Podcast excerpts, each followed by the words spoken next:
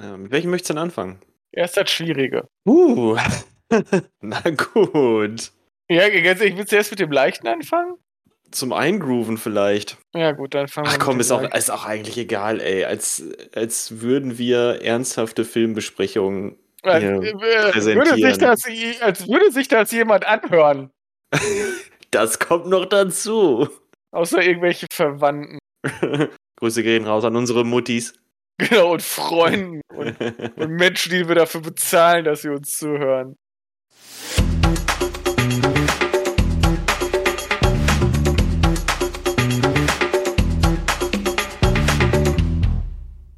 Hallo und Katsching zur zweiten Staffel der Zimbelaffen Connection. Wir sind mal wieder am Start mit zwei wunderbaren Filmen, die ihr in gewisser Weise selber ausgesucht habt. Denn äh, bei unserer kleinen Umfrage, die wir mal bei Instagram gestartet haben, übrigens äh, Zimbelaffen Podcast bei Instagram, äh, durftet ihr ja wählen, womit wir uns hier so beschäftigen. Und wir haben uns dazu gedacht, dass wir zu jedem Thema jeweils zwei Filme mitbringen. Und Guilty Pleasures haben wir schon hinter uns gebracht. Und das zweite Thema ist. Hallo Micha. Hallo Jano, hallo Zuhörerinnen und Zuhörer. Nasenbluten. Nasenbluten. Filme mit Nasenbluten. Aber, ja, aber nicht aus, als Resultat einer Schlägerei. Richtig, ohne Gewalteinwirkung. Das, ist, das war wichtig. Ja, sonst würden wir eigentlich nur die ganze Zeit Fight Club gucken. Mhm. Was man prinzipiell machen kann, und das ist auch nicht schlecht, aber das wollten wir. Nee, das wollten wir nicht. Könnte ich ja nicht mal wieder gucken. Ja, tatsächlich. Also Fight Club ist jetzt auch schon. Boah, ist schon verdammt lange her. Ja, Fight Club. Kennst du noch im, im Zentro den CD-Laden? Wie hieß der nochmal? ja, VRM. ja, VMA, VM, ja. VMA? Keine Ahnung. Keine Ahnung. Der war ja ganz am Anfang da mal drin. Da habe ich mir Fight Club auf VHS gekauft. Ich immer noch im Keller stehen. Ja, ähm, also wir brechen jetzt diesen Podcast ab und gucken uns Fight Club an. nein, nein, nein. Es geht um Nasenbluten ohne Gewalteinwirkung. Also nein. Okay. Tut mir leid. Musst du leider auf deine private Zeit verschieben. Ja, auf meine Freizeit. Na, okay. Ja, aber wie bist du da drauf gekommen auf Nasenbluten? Ich Ich, meine, habe nicht die geringste Ahnung. hast, du- hast du wieder Golden Boy angeguckt? Die ganze Zeit. Ja. Ich finde einfach, dass Nasenbluten in äh, Mangas und Animes als Zeichen von irgendeiner perversen Erektion oder Geilheit einfach lustig. Allerdings war das überhaupt nicht der Grund. Also ich wollte einfach nur sagen, dass ich das lustig fand. Also das hat jetzt nichts mit der Idee des Nasenblutens gerade zu diesem Film zu tun. Ich habe keine Ahnung warum. Es Ich war verdammt schwer, auf jeden Fall passendes Material dafür zu finden. Das kann ich schon mal sagen. Ich persönlich habe mich da schwer mitgetan. Du hattest ja relativ schnell. Äh, Ja, ich, äh, ich muss aber Sogar zwei, ne? Ja, ich habe gegoogelt. Habe ich auch, aber ich habe nichts gefunden. Ja, dann googelst du die falsche. Dann kannst du, dann kannst du einfach nicht googeln. Ja, gut. Sonst hättest du auch gesagt, hm, gucken wir doch einfach Scanner. Scanners? Scanners? Scanners. Ich, da weiß ich aber gerade nicht, ob die da Nasenbluten kriegen. Ja, kriegen die. Steht nämlich in dem Artikel, den ich gefunden habe, wo ich meine Filme raus habe. Boah, Scanners wäre aber auch nicht schlecht gewesen, denn äh, Scanners ist auch durchaus ein interessanter Film, den zu besprechen. Aber diese ganzen Cronenberg-Dinger, ähm, wo der sich mit dieser, äh, mit diesem Body-Horror auseinandersetzt, die sind ja sowieso alle sehr interessant. Glaub, Das meine ich im positiven Sinne. gesehen. Scanners noch nicht geguckt. Ich weiß Ne? nicht, ob ich je einen David Cronenberg-Film geguckt habe. Oh, doch, du hast Videodrom geguckt, das weiß ich. Boah, ja, stimmt. Und den fand ich total großartig. Ich bin mir ziemlich sicher, dass du den ganz gut fandest, weil ähm, ich kann mich daran erinnern, dass wir uns darüber erhalt- unterhalten haben, dass der, obwohl der ähm, ja jetzt ja schon ein paar Jährchen auf dem Buckel hat, ein paar Jahrzehntchen, trotzdem noch aktuell ist. Boah, oder ich glaube, ich habe den sogar zweimal geguckt. Der war wirklich gut. Okay, Also ich glaube, du hast dich jetzt mit einem anderen Film vielleicht das, das, das kann sein. Man guckt ja. Videodrom ist schon interessant, dass da immer noch, dass da immer noch so eine Aktualität drin steckt, in gewisser Weise. Wo wir gerade bei Videos sind. Mhm. Wir hätten auch The Ring gucken können. Würden wir uns Horrorfilme angucken. Ja, würden wir uns Horrorfilme angucken, genau, Ja. aber das tun wir ja nicht. D deshalb, aber wollte ich nur mal, ob- obwohl ich The Ring tatsächlich gar nicht schlimm fand. Also ich habe den Ich weiß gar nicht, warum Warte mal, war das, nicht, war, das nicht die, war das nicht die Sneak Preview von The Ring, in der wir waren, wo du dir die T- Popcorn-Packung auf den Kopf gesetzt hast, weil du es nicht mehr aushalten konntest? Nein, das war The Grudge. Und würdest du das bitte nicht allen Leuten erzählen? Und vor allem äh, das amerikanische Remake, nicht das Original von The Grudge. ja, stimmt, das war das. Ja, ich The bin halt, Remake. bin halt eben so ein sensibler Typ. Ja, ich kann da nichts für. Oh. Alles gut, Micha. Ja. So, meine Filme, die ich mir aber eigentlich ausgesucht habe und zwischen denen ich geschwankt habe, war die Neuverfilmung von Emma, die jetzt vor kurzem äh, rauskam. Hm. Weil wer ist nicht ein großer Fan von Jane Austen? Wenn du. Ge- Generell gibt es Leute, die davon überhaupt nicht Fan sind. Also, ich glaube, das muss man einfach. Die meisten würden es nicht zugeben. genau. Und äh, für den Film, den wir uns jetzt ja letztendlich entschieden, oder für den ich mich letztendlich entschieden habe, war äh, Lady Bird. Ja, Lady Bird, genau. Von, äh, wie heißt sie? Greta Gerwig. Ja. Ja. Äh, ich glaube, dass, also ich, ich fand, das war eine gute Entscheidung. Und jetzt schon mal so als äh, Vorschusslorbeeren. Kann ich direkt mitgehen, ja. War eine gute Entscheidung. Ja, ich hatte irgendwie Bock auf Coming-of-Age-Film mal wieder. Und vor allem auf einen guten. Mhm. Und äh, ja, das, das, das wird geliefert. Das wird alles geliefert, genau. Ähm, kannst du denn mittlerweile den Vornamen der Hauptdarstellerin aussprechen? Äh, Soll ich sagen? Sauir. Ach, ich habe das gemacht. du. Saoirse. Oh, aber das ist irgendwie. Saoirse Ronan. Okay, also darf ich einfach Miss Ronan sagen? Du darfst auch einfach Miss Ronan sagen und wir können sie ab jetzt auch gerne einfach Lady Bird nennen. Dann, ne? Aber Saoirse Ronan, nur um das nochmal ganz kurz eben zusammenzufassen, die, die ist ja jetzt auch mit ihren, äh, die ist von 94, mein Gott, ey, wo die schon überall mitgespielt hat. Die hat schon ein bisschen was hinter sich an Karriere. Ja, fahr mal raus. Liste mal ein bisschen auf, die war auch echt gut. Ja, war die wirklich. Ähm, ich habe die das erste Mal gesehen bei äh, In meinem Himmel von Peter Jackson. Das war schon sehr eindringlich. Und dann kenne ich sie noch aus Hannah, wo Das sie das kleine Auftragskiller-Mädchen. Ja, hab Ne? ich gesehen. Äh, Grand Budapest Hotel von Wes Anderson. Und äh, ich glaube, ich habe sie in City of Amber gesehen. Ja, den kenne ich jetzt wiederum nicht. Habe ich aber jetzt auch nicht mehr viel, viel Erinnerung drin. Und dann spielt die ja jetzt auch noch mal relativ aktuell bei Little Woman, auch von derselben äh, Regisseurin übrigens. Ja, dann weiß ich ja schon, was wir uns als nächstes angucken werden. Können wir gerne machen. Okay, Also, ne, Saoirse, Saoirse Ronan, die hat's drauf. Die hat's definitiv. Da Daumen hoch.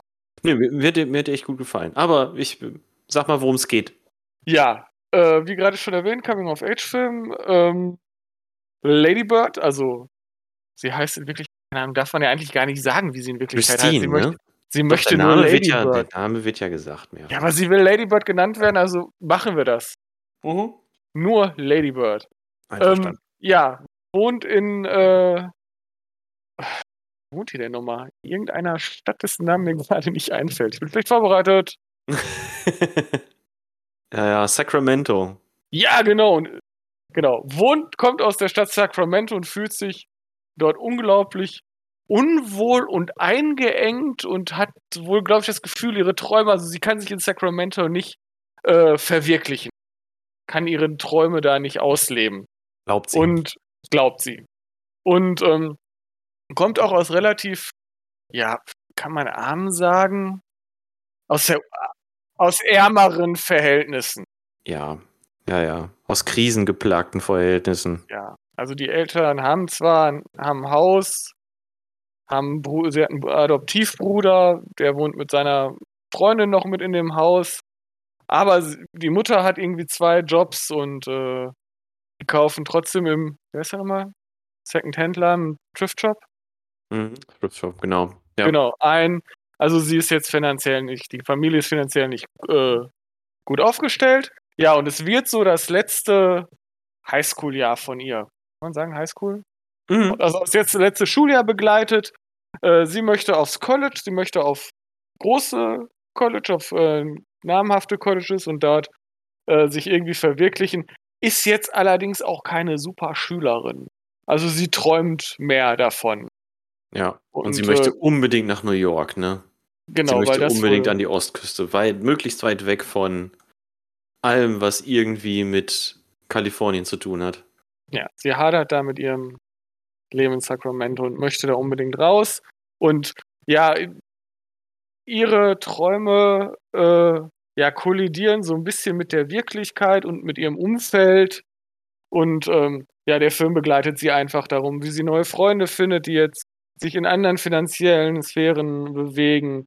Äh, der großer Teil des Films der Konflikt mit ihrer Mutter, wo wir bestimmt nachher nochmal drauf eingehen werden. Mhm. Und ähm, ja, es wird episodenhaft, finde ich, sehr, also in, in kurzen Episoden eben ihr Erwachsenwerden oder das, das eines der letzten Jahre ihres Erwachsenswerden erzählt.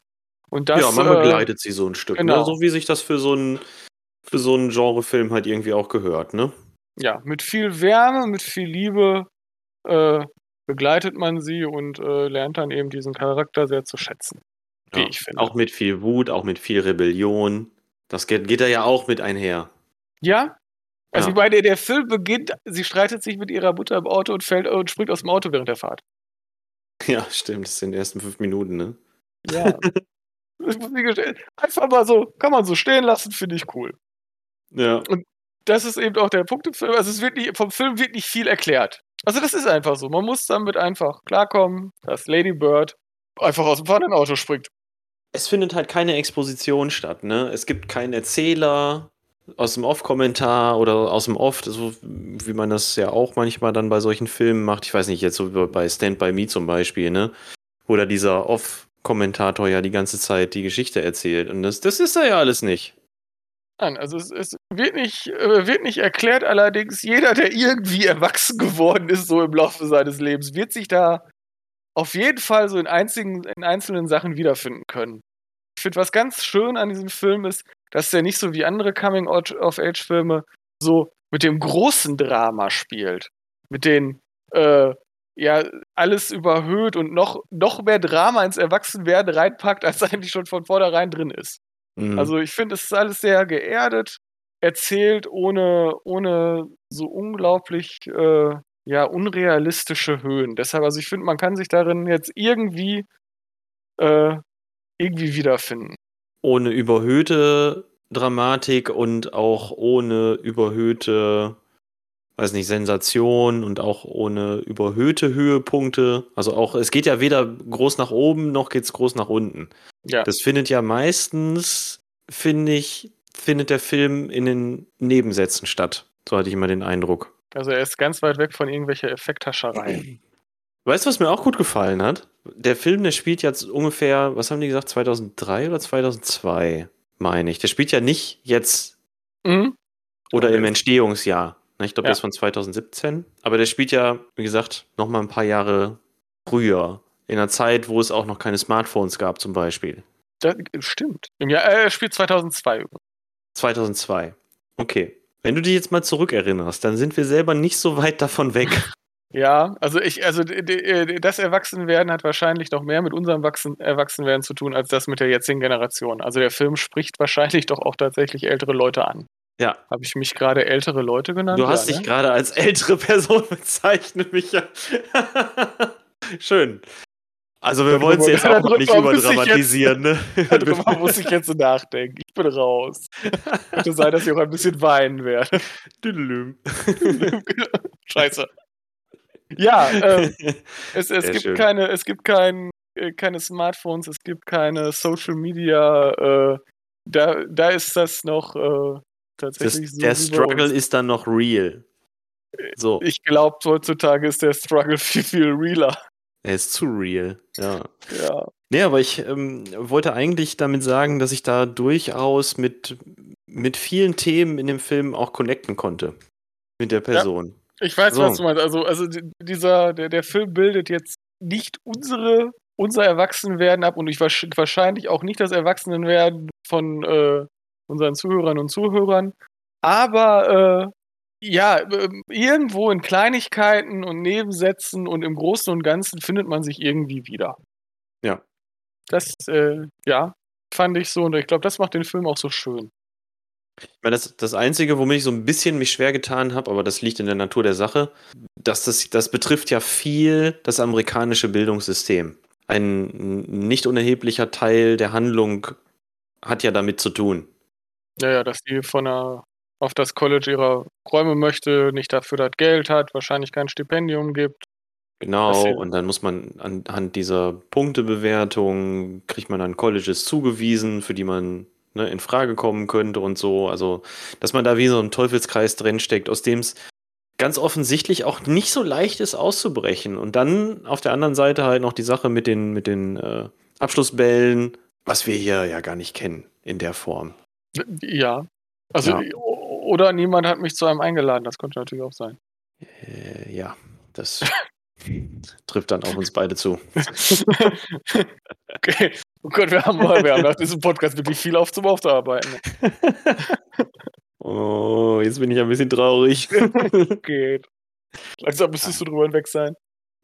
Ja, das ist, das ist halt so eine Sache, da fällt es oder fiel es mir so ein bisschen schwer mit zu connecten, aber auf der anderen Seite hat man aber auch zu viele amerikanische Filme gesehen, als dass man das Thema noch nicht kennen würde. Ja. Also man, man wurde mit amerikanischen Filmen sozialisiert und irgendwie versteht man das. Ja. Genau. Wir, wir haben noch gar nicht den Nasenbluten-Moment geklärt. Das ist richtig. Das sollten wir vielleicht beim nächsten Mal irgendwie anfangs machen, sonst ergibt das doch alles gar keinen Sinn. Nein, wieso? Wenn wir auf den zu sprechen kommen, ist doch unsere Sache. Okay, gut. Ja, heraus. Ach so, jetzt darf ich, okay. Also. Lady Bird, äh, die äh, hat im Laufe äh, des Filmes dann äh, ein, zwei Freunde und äh, mit dem zweiten Freund hat sie auch Geschlechtsverkehr, hat ihr erstes Mal und kriegt während des ersten Males äh, Nasenbluten oder beziehungsweise kurz danach. Also äh, das relativ kurze Zwischenspiel der Liebe führte dazu, dass sie Nasenbluten kriegt. Und sagen wir mal so, es wirkt im Film nicht so, dass es vor Freude, Aufregung und Ekstase war. Nein, ganz im Gegenteil. Es also war, falls. Es war eher ein Akt der Unterwältigung. ja, genau. Also es war. Ich hätte gerade das passende Wort dafür jetzt weg, toll, du hast es zerstört. Oh, das tut mir leid, Micha. Auf jeden Fall war es, äh, war das Nasenbluten eher. Kann man Langeweile Nasenbluten haben oder Enttäuschungsnasenbluten? Es war, ich glaube, es war ein Enttäuschungsnasenbluten. Ja, Enttäuschungsnasenbluten könnte schon sein, ja. ja. Ich glaube, und sie war gleichzeitig so, die, also offensichtlich war der Charakter äh, gleichzeitig so auf oder so angespannt und gleichzeitig so enttäuscht, dass sich das im Nasenbluten im wahrsten Sinne des Wortes ergossen hat. So könnte man es, glaube ich, sagen. Schön, du hast das Wort ergossen benutzt. Ja.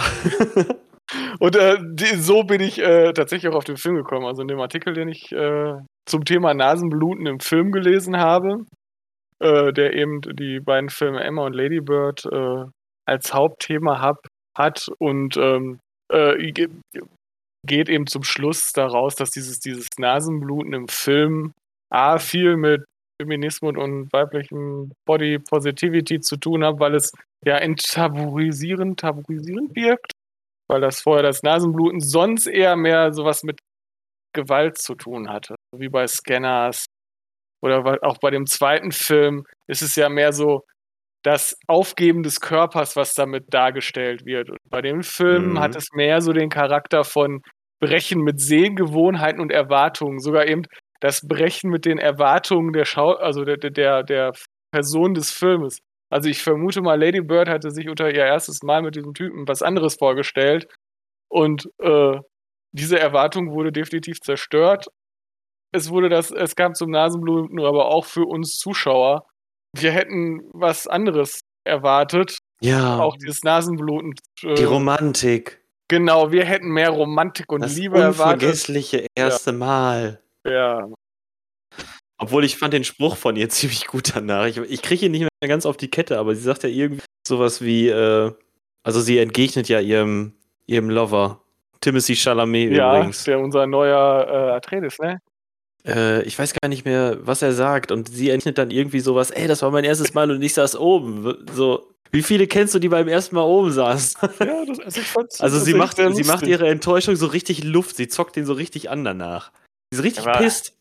Ja, das ist aber auch. Also da- das ist, ich finde, er ist also aber auch wirklich einer der wenigen ziemlich überzeichneten Charaktere des, des Ja, Films. jein. Ja, muss ich sagen, er ist Der überzeichnet, aber er ist nicht so stark überzeichnet, dass mir das, dass mir das abging. Nein, ich finde, also das, was er so als Charakter ausmacht, also auch ein Typ, den wahrscheinlich jeder von uns kennt, der, den man irgendwie früher ganz cool fand durch seine Ansicht und seine Taten und wo man sich so mit ein bisschen Abstand erkennt, dass das eigentlich ein Vollidiot ist. Der ist ja auch mehr so die Summe von mehreren, von mehreren Vollidioten, so würde ich es Ja. mal sagen, ne? Das stimmt. Äh, sehr- Da erkennst du ja viele Charakter Stereotypen. Charakter ja, vielleicht auch Stereotypen, aber gut. Gerade in der Pubertät ähm, ist man vielleicht auch selber ein bisschen Stereotyp. Oder das ist schon nach der Pubertät. Die ist da schon durch, oder? Keine Ahnung. Mm. Müde, müde. Hm, sollten wir vielleicht gleich nochmal googeln? Hm, Ja, ja, letzte Züge, ne? ja, okay. Einigen wir uns da drauf. Ähm, ich würde mich doch gerne über die Mutter unterhalten. ja. Die hat dir gar nicht gefallen, ne? Die fandst du richtig Und- scheiße. Also, nein, ich, äh, ich ich fand die Schauspielerin gut. Tatsächlich, also die äh, Laurie Metcalf, ja, die, also auch, auch, auch eine Schauspielerin, die ich könnte jetzt keine Filme zuordnen, aber ich kenne die. Hör mal, Also die ist. die hat bei Roseanne mitgespielt. Yo! Da, das, das, das erklärt einiges. Und zwar einfach die ganze Staffel. Aber ich habe nie die Also Roseanne alle- geguckt. Alle 230 Episoden steht hier in der IMDb. Aber deswegen kam die uns so bekannt vor. Ich habe auch lange überlegt. Ja, also sie macht so als Schauspielerin ihren Job echt gut. Das Schlimme ist, ich mag den Charakter einfach gar nicht. Also, weil die im Mhm. Laufe des Films äh, Lady Bird, also ihrer Tochter, so einige Sachen an den Kopf wirft, die in meiner Welt nicht gut gehen. Zudem finde ich, ähm, was so, was meiner Meinung nach unglaublich uncharmant an der ist, äh, dass sie die einzige Charakterin in dem Film ist, die den Träumen, auch wenn sie ein bisschen abgedreht sind von Lady Bird, also den Träumen ihrer Tochter, im Weg stehen möchte. Die die runterbuttert, klein halten möchte und die ganze Zeit signalisiert, ey, bleib doch mit deinem, finde dich mit deinem doch so nicht so geilen Leben ab, so wie ich das machen musste. So ein bisschen, so war der Charakter. Ja, sie sagt, sie geht immer einen Schritt zu weit in ihren Kommentaren meistens, ne? Nicht immer, nicht, also nicht durchgehend, aber schon relativ häufig. Sagt sie immer so einen Satz zu viel. Wenn sie sich den gespart hätte oder was anderes gesagt hätte, äh, vielleicht was Netteres oder was Neutraleres, dann, ähm, weiß ich nicht, dann, dann gäbe es diese Rivalität, eine Rivalität nicht, ist ja keine Rivalität, aber diese, diese Spannungen und diese Differenzen zwischen Ladybird und ihrer Mutter wahrscheinlich gar nicht. Ja, und da bräuchte man den Film auch nicht drehen. Ja, Also, das hat schon Sinn, aber Also meine- immer, Ja, Entschuldigung. Entschuldigung. also es, hat, es hat Sinn, dass sie da ist. Es, es gibt dem Film eben, also es ist ja auch tatsächlich Groß, Großteil des Films, dieser Konflikt zwischen ihr und ihrer Mhm. Mutter. Genau, Ladybird, die unbedingt raus will und die Mutter, die äh, sich schon damit abgefunden hat und sich sehr schwer tut, ihre Tochter da zu unterstützen und auch gehen zu lassen, ne?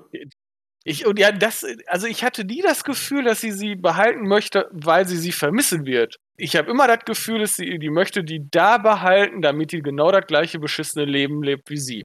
Nee, das Gefühl hatte ich gar nicht.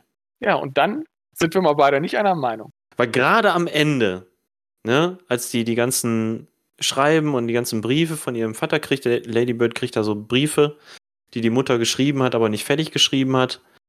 Ähm, spätestens da merkt man doch, wie sehr der Mutter oder wie sehr die Tochter ihrer Mutter eigentlich bedeutet. Ja, aber das wird die ganze Zeit im Film eben nicht. Also ich, ich be begleite Nicht den direkt, jetzt- nicht ich direkt, ja. also ich finde auch nicht mal indirekt. Ich begleite die Lady Bird ja den ganzen Film durch und um und erst ganz, ganz zum Schluss mit Briefen, die sie ihrer Tochter nicht, die, die der Vater ihr schicken muss, kommt raus, dass sie sie doch geliebt, also oder da- dass Ja. sie sie ge geliebt hat. Ja, Also geliebt dann- hat sie sie auch schon vorher, ne? Ja, das merkt man auch im Film. Also du tust jetzt so, als wäre die Mutter irgendwie voll böse die ganze Nein, Zeit. also nicht geliebt war jetzt das falsche, ist, ist der falsche Ausdruck, aber dass sie, ja, da- dass da noch mehr ist oder dass da Verständnis ist oder Mhm. keine Ahnung. Also ist sie den 99% des Filmes einfach eine äußerst unsympathische Und das macht sie ja nicht im Nachhinein sympathischer, nur weil man dann denkt, dass man sie besser versteht. Also Mhm. für mich ist die Frau leider raus. Aber vielleicht bin ich auch einfach keine Mutter. Ich fand es insofern interessant, weil man, weil ich doch auch viel über diesen Charakter nachgedacht habe hinterher, ne? Weil sie ist ja Therapeutin, ne? Wird ja, glaube ich, gesagt. Nee, ist sie nicht äh, Krankenschwester, Krankenschwester der sie Psychiatrie? Die ist keine Therapeutin. Wird das nicht irgendwann mal gesagt? Ich meine, da wurde irgendwann mal gesagt, deine, deine Mutter ist doch Therapeutin oder so. Ich Meine ich. glaube nicht. Also ich kann, kann mir nicht vorstellen, Ich meine, dass, sie ja, als, die hat immer so Krankenschwesterklamotten an. ja, und dass sie als Therapeutin, also nicht das, was ich, also dass sie als Therapeutin, Ja, ist nicht In- das, was man sich jetzt darunter vorstellt, ne? kann so gar nicht. Also ich glaube tatsächlich, sie ist Krankenschwester. Ja, aber man sieht sie ja auch in der Psychiatrie und ähm, wie sie ja auch Menschen, ich sag mal, unterstützt und denen zuhört. Und gleichzeitig schafft sie es aber nicht, auf diesem Level mit ihrer Tochter zu sprechen. Weil sie da ja, also die triggern sich ja permanent gegenseitig die ganze Zeit. Beide Charaktere wissen ja genau, welchen Knopf sie drücken müssen, damit sich das Gegenüber aufregt. Und das machen sie ja die ganze Zeit. Lady Bird macht das, die Mutter macht das. Die sind ja wie Hund und Katze. So ein Und- bisschen. Ja, meine Theorie ist einfach, die sind sich zu ähnlich. Die Ja, sind sich ich, einfach viel zu ähnlich. Nur, dass die Mutter schon, ich sag mal, sich mit ihrem Leben arrangiert hat und Lady Bird da ähm, noch aus der ganzen Sache ausbrechen möchte. Aber warum die Mutter das verhindern will, das wüsste ich tatsächlich auch gerne. Aber da dem und- Zuschauer ja nichts erklärt wird. muss man damit dann jetzt selber äh, leben und ich finde, das sollte man tatsächlich auch machen. Also ich, ich möchte dir widersprechen, also ich finde nicht, dass sie sich ähn, also nicht sonderlich ähnlich sind. Also vielleicht irgendwann mal ähnlich waren, aber die Mutter ist ziemlich desillusioniert und äh, Lady Bird hat immer noch ihre Träume und dann bin ich tatsächlich auf der Mhm. Lady Bird Seite. Ja, ich bin da manchmal so ein bisschen hin und her gerissen. Also manchmal habe ich auch das Bedürfnis gehabt, äh, die Lady Bird einfach zu schütteln und äh, zu sagen, komm mal klar. Ja, und ich wollte Reiß die Mutter reiß dich verdammt nochmal zusammen. Ich wollte die Mutter schütteln und sagen, ey, komm mal klar. Ja, so in gewisser Okay. Weise hättest du beide schütteln müssen. So, wir haben jetzt hier in diesem Moment zwei Fronten gebildet. Wir sind Nö, alles förmlich gut, wie, nee, alles wir gut. sind so ein bisschen wie Team Jacob und Team Glitzervampir. Du hast den Namen vergessen, oder? Ja, keine Ahnung. Edward! Edward? ja. Ja, oder wir sind wie Pepsi und Cola. Wie Britney und Angelina. Also wir sind auf jeden Fall unterschiedliche Teams und äh, wir werden uns jetzt, wir kommen da nicht drüber unter ein, setzen jetzt aber einen Punkt. Weil wir beide wissen, dass Britney Spears viel cooler ist. Okay. Kurzer Gedankensprung. Ähm, Bin ich auch cool mit von mir aus. Ja, möchten wir, möchten wir noch was zu diesem großartigen Film sagen, außer guckt euch ihn, guckt euch ihn an. Guckt euch ihn an. Guckt Nee, euch ähm, an. kann ich tatsächlich auch nichts äh, hinzufügen. Ich war sehr gut unterhalten. Ich könnte noch schnell hinzufügen, dass der eine knackige Laufzeit von 90 Minuten hat. Das tat mir sehr, sehr gut. Auch mit der verbundenen, nicht zu krassen Dramatik, ne? Also, dass es einfach so vor sich hin floss, fand ich super. Du weißt ja, wie ich zu überlangen Filmen stehe. Ja, nämlich gar nicht. Nee. Wenn ich dem Film überhaupt irgendwas ankreiden müsste, dann vielleicht, dass das Ende ein bisschen, das war ein bisschen abrupt. Ich hätte mir noch so eine, also entweder hätte ich es mir kürzer gewünscht oder noch mit so einem Ausklang. Ich kann es aber auch nicht beschreiben. Ich habe jetzt aber auch keine Idee im Kopf, wie, weiß ich nicht, wie mir es besser gefallen hätte. Und am Ende dachte ich so, oh, okay, jetzt muss er aber, jetzt sieht er aber zu, dass er schnell fertig wird hier. naja, das fand ich ein bisschen komisch, aber vielleicht war das auch ein gewollter Bruch wieder von der Regisseurin. Kann ja auch sein. Ein Hoch ohne Nasenblut. Genau. Einfach angucken, ne? Ganz klare Anschauempfehlung. Machst nichts mit falsch. Und dann könnt ihr euch auch, wenn ihr das mit mehreren Leuten guckt, könnt ihr euch genauso in diesem Diskussion darüber verlieren, wie wir gerade. Zum Beispiel. Zweiter Film. Bam. Uhuhuhuhu. Ja, ich habe mich für einen Film entschieden, der noch ein bisschen weiter in der Vergangenheit liegt, nämlich äh, aus den 90ern, aus den güldenen 90ern. Und es ist ein Science-Fiction-Film. Und der ist mit Keanu Reeves. Und der Name ist unaussprechlich. Denn äh, ich habe mich entschieden für Johnny Mnemonic. Menotic? Menomic? Mnemonic. Vernetzt. Auf Deutsch vernetzt. wir mögen den deutschen Namen. Vernetzt. vernetzt. Untertitel Der meistgesuchteste Mann der Zukunft. Weißt du Bescheid? Ja. Außerdem in der Nebenrolle Dolph Lundgren.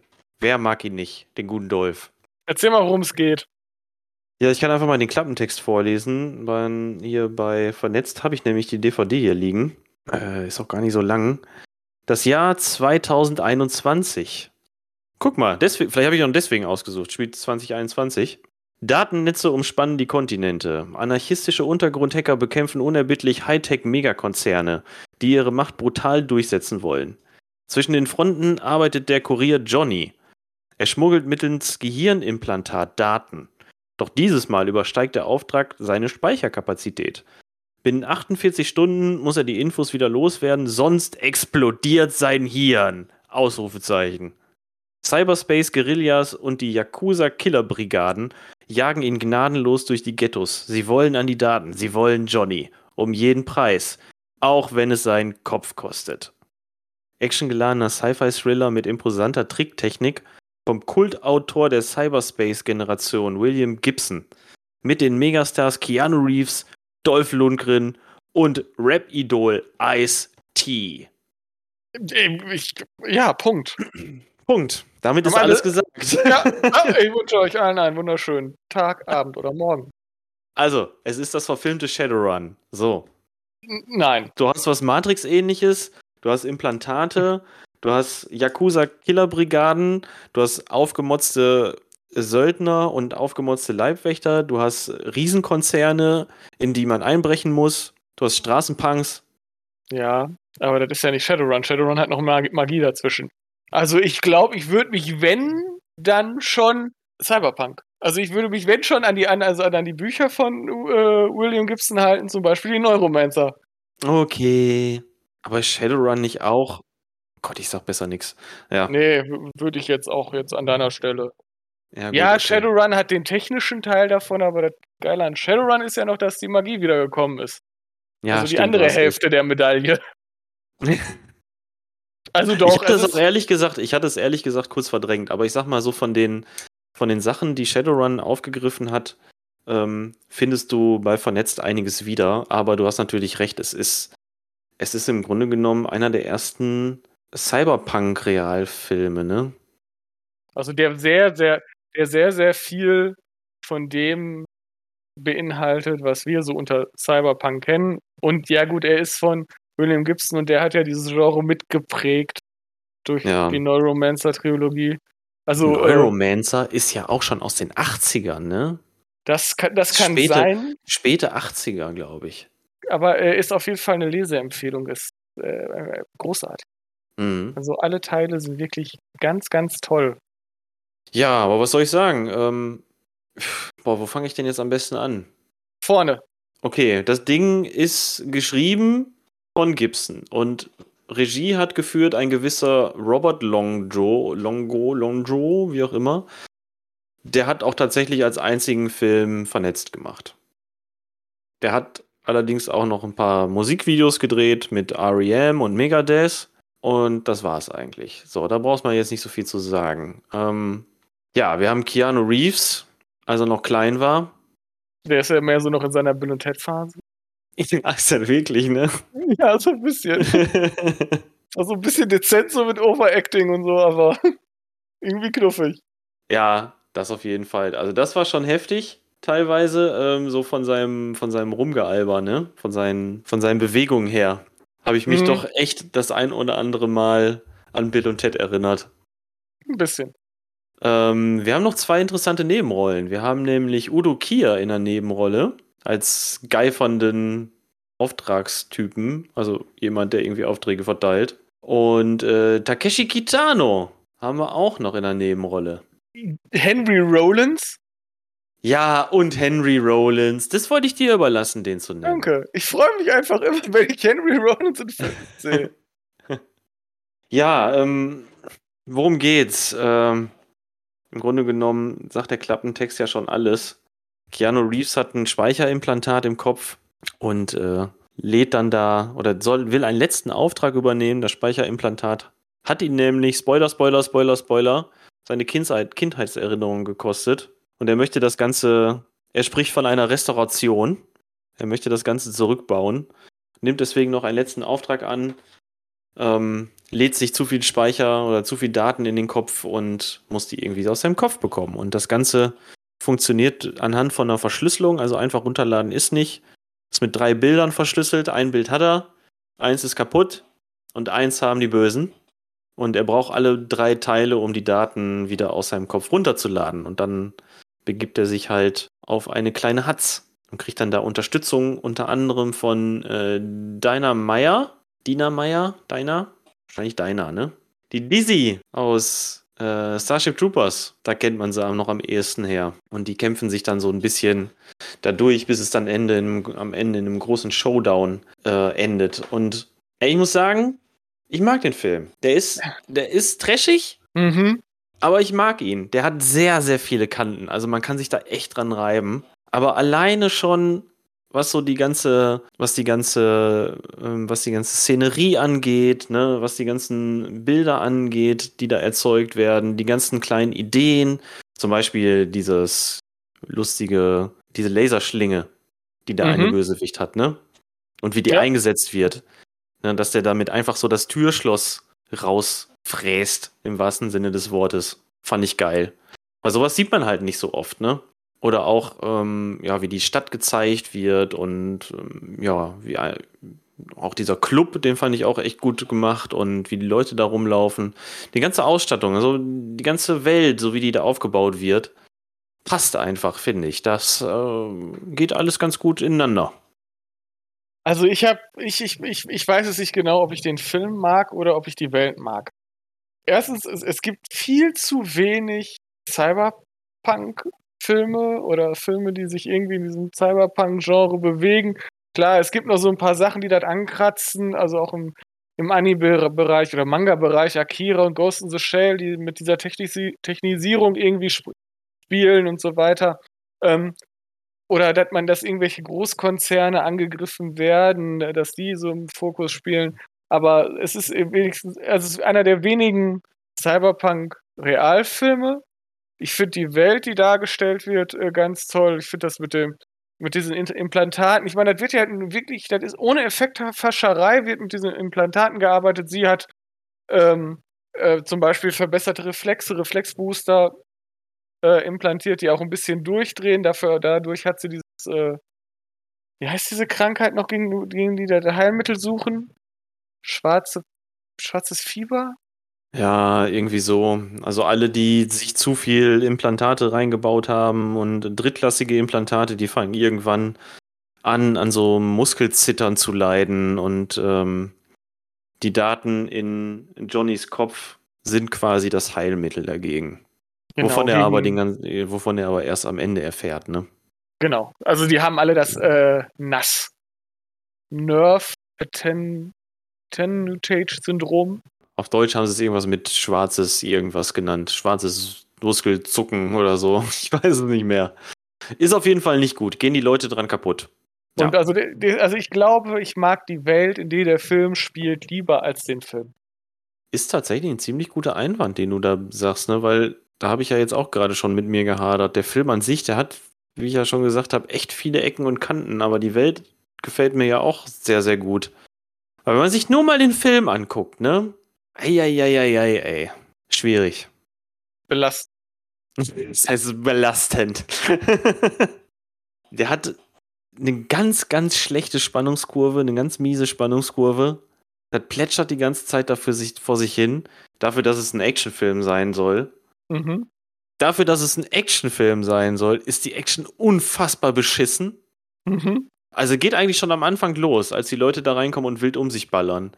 Das ist so, so unmotiviert und so undynamisch zusammengeschnitten. So ein bisschen dilettantisch. Na, also da muss man schon wirklich sagen, klar, heute in Zeiten von einem John Wick, da äh, gibt es Kämpfe, ne, die treten dir quasi aus der Leinwand in die Fresse, so dynamisch sind die. Ne? Aber wir reden hier von 95. So, da wusste man auch, wie das geht.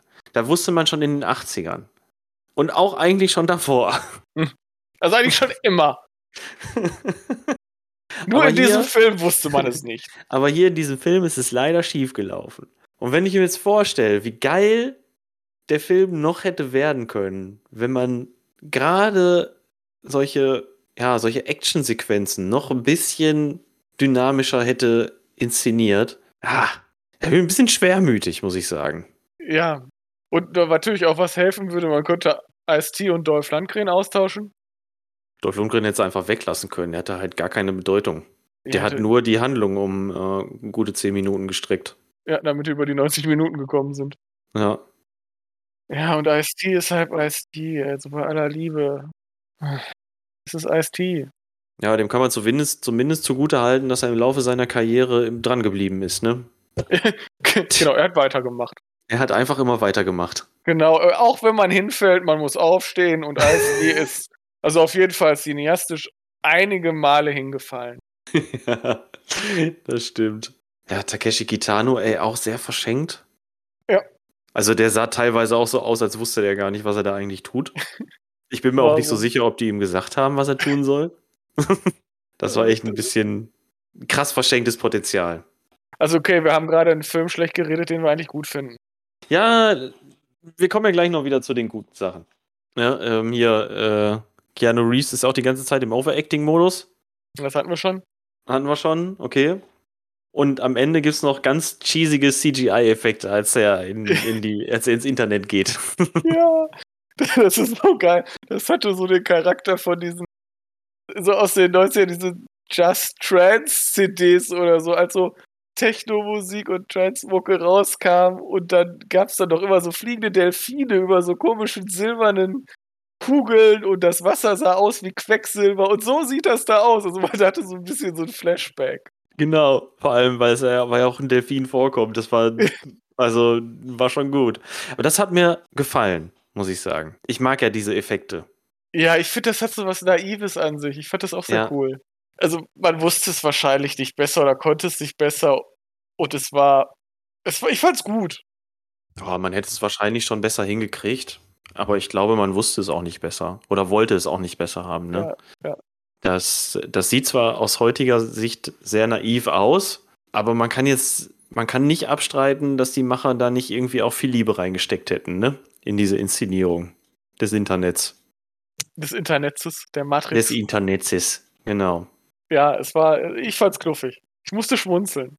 Ja, und die restliche Zeit äh, habe ich persönlich mich ganz viel an der Welt satt gesehen. Denn die ist wirklich mit sehr viel Liebe zum Detail dargestellt worden. Aber das sagte ich ja jetzt auch schon. Mehrfach.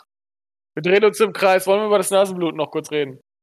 Ja, auf jeden Fall. Mein Gott, schon fast wieder vergessen. Das Nasenbluten. Äh, Keanu Reeves kriegt, oder Johnny kriegt Nasenbluten, als er sich die ganzen Daten ins Hirn lädt. Und davon ja ein paar zu viele. Da verschwindet er danach aufs Klo und dann tröpfelt die rote Soße ins Waschbecken. Und zwischendurch auch. Äh, immer wenn er mal sich äh, nicht zusammenreißen kann und die Daten ihm etwas auf den Puls drücken, da kriegt er dann auch nochmal Nasenbluten. Hat in dem Fall nichts mit gebrochenen Erwartungen zu tun, nee. sondern höchstens mit gebrochenen Gehirnströmen. Ja, also das ist ja der, der Unterschied, der seltsamerweise diesen Artikel, der Artikel auch angesprochen hat, den ich da irgendwie, glaube ich, vom Guardian mhm. äh, gelesen habe.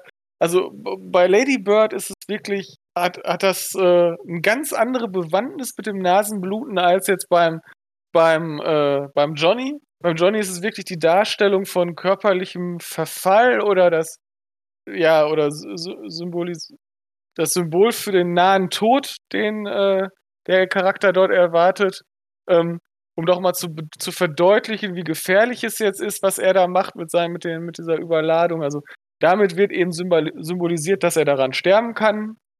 Ähm, mhm. Das ist eben tatsächlich eine ganz andere Facette vom Nasenbluten als beim Ladybird.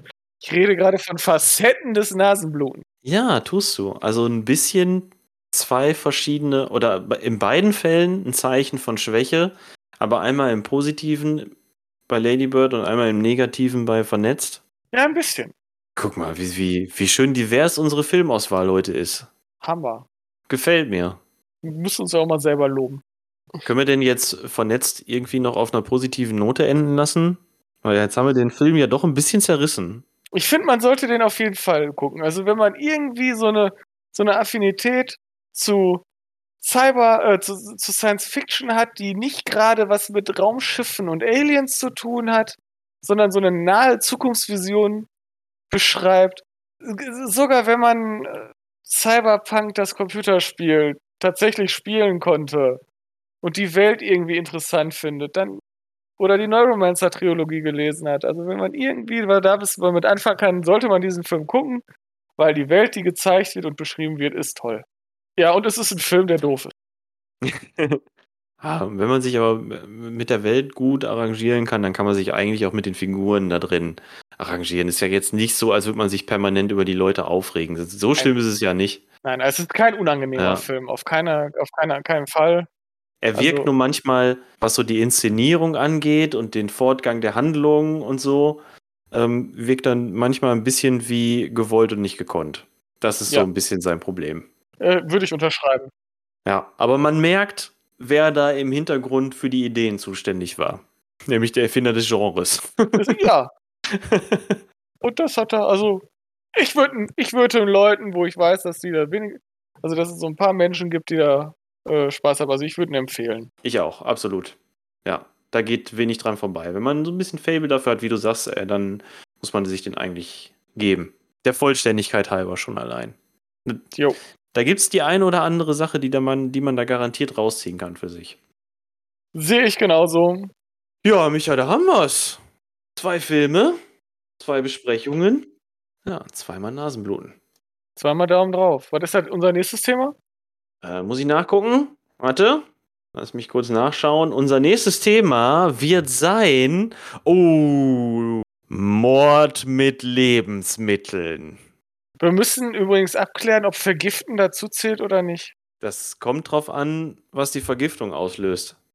Also ich würde sonst tatsächlich Schneewittchen gucken. Naja, ist ein Apfel, ne? Ja, deshalb. Wobei sie nicht stirbt. Ja, aber Vergiftung ist Vergiftung. Wir haben ja nicht gesagt Tod. Doch, wir haben gesagt Tod durch Lebensmittel. Mord, ne? Mord mit Lebensmitteln, ja. Ja, stimmt. Und bei Mord ist man meistens tot. Nicht. Fuck, dann doch nicht Schneewittchen. Gibt es eine Dark-Variante von Schneewittchen, wo die zum Schluss stirbt und alle Zwerge und der Prinz auch. Wo der Prinz da hinkommt und da liegt dann nur noch so eine verweste Leiche. Ja, ja. In dem, in dem Glassarg. Ja, und der Knut steht dann trotzdem, aber sie will nicht wieder aufwachen. Okay, jetzt wird's doch ein bisschen abartig. Ja, ein bisschen creepy, ne? Wir sollten damit aufhören. okay. Ja, wir werden uns dann nochmal, wir werden uns dann nochmal in uns gehen und da nochmal was raussuchen. Ist ja jetzt nicht so, als gäbe es da keine Vertreter. Einen haben wir ja zumindest schon mal, können wir, glaube ich. Ja. Ne? Ja, also tatsächlich freue ich mich auch schon drauf. Ja, also wenn den einer von uns wählt, also ich freue mich. Ja, ja. Wir müssen uns eher Gedanken dazu machen, was wir dann als zweiten noch mit reinnehmen. Da müssen wir noch mal ein bisschen in uns gehen. Aber da können ja auch gerne unsere Zuhörer und Zuhörerinnen sich einklinken und uns mal eine Empfehlung schicken. Könnt ihr gerne bei zimbelaffen.de in die Kommentare kritzeln oder bei Instagram unter Zimmelaffen Podcast. Wenn ihr eine Idee habt über Filme, wo Morde mit Lebensmitteln geschehen, her damit. Und umso bekloppt, um, umso bekloppt, umso besser. Auf jeden Fall. Ja. Aber so ein zweites High Alarm auf Mallorca, oder? Boah, das wäre so geil. Ja, komm, lass gut sein. Ja. lass mal Feierabend machen jetzt. Wir machen mal Feierabend. Schreiben jetzt, wir machen jetzt so eine Verabschiedung. Ja, bitte, tu dir keinen Zwang an. Liebe Zuhörerinnen und Zuhörer, vielen Dank, dass ihr uns mal wieder ein Stückchen begleitet habt. Ich lege euch die beiden Filme, die wir heute bequatscht haben, doch beide sehr ans Herz. Sie werden euch unterhalten, ganz bestimmt. Ja, habt Sonne im Herz. Kann mich da nur anschließen. Ich bin der Gianno, ich sag ciao for now und wir sehen uns bei, oh nein, wir hören uns bei Mord mit Lebensmitteln. Haut da rein. Tschüssikowski. Tschüss.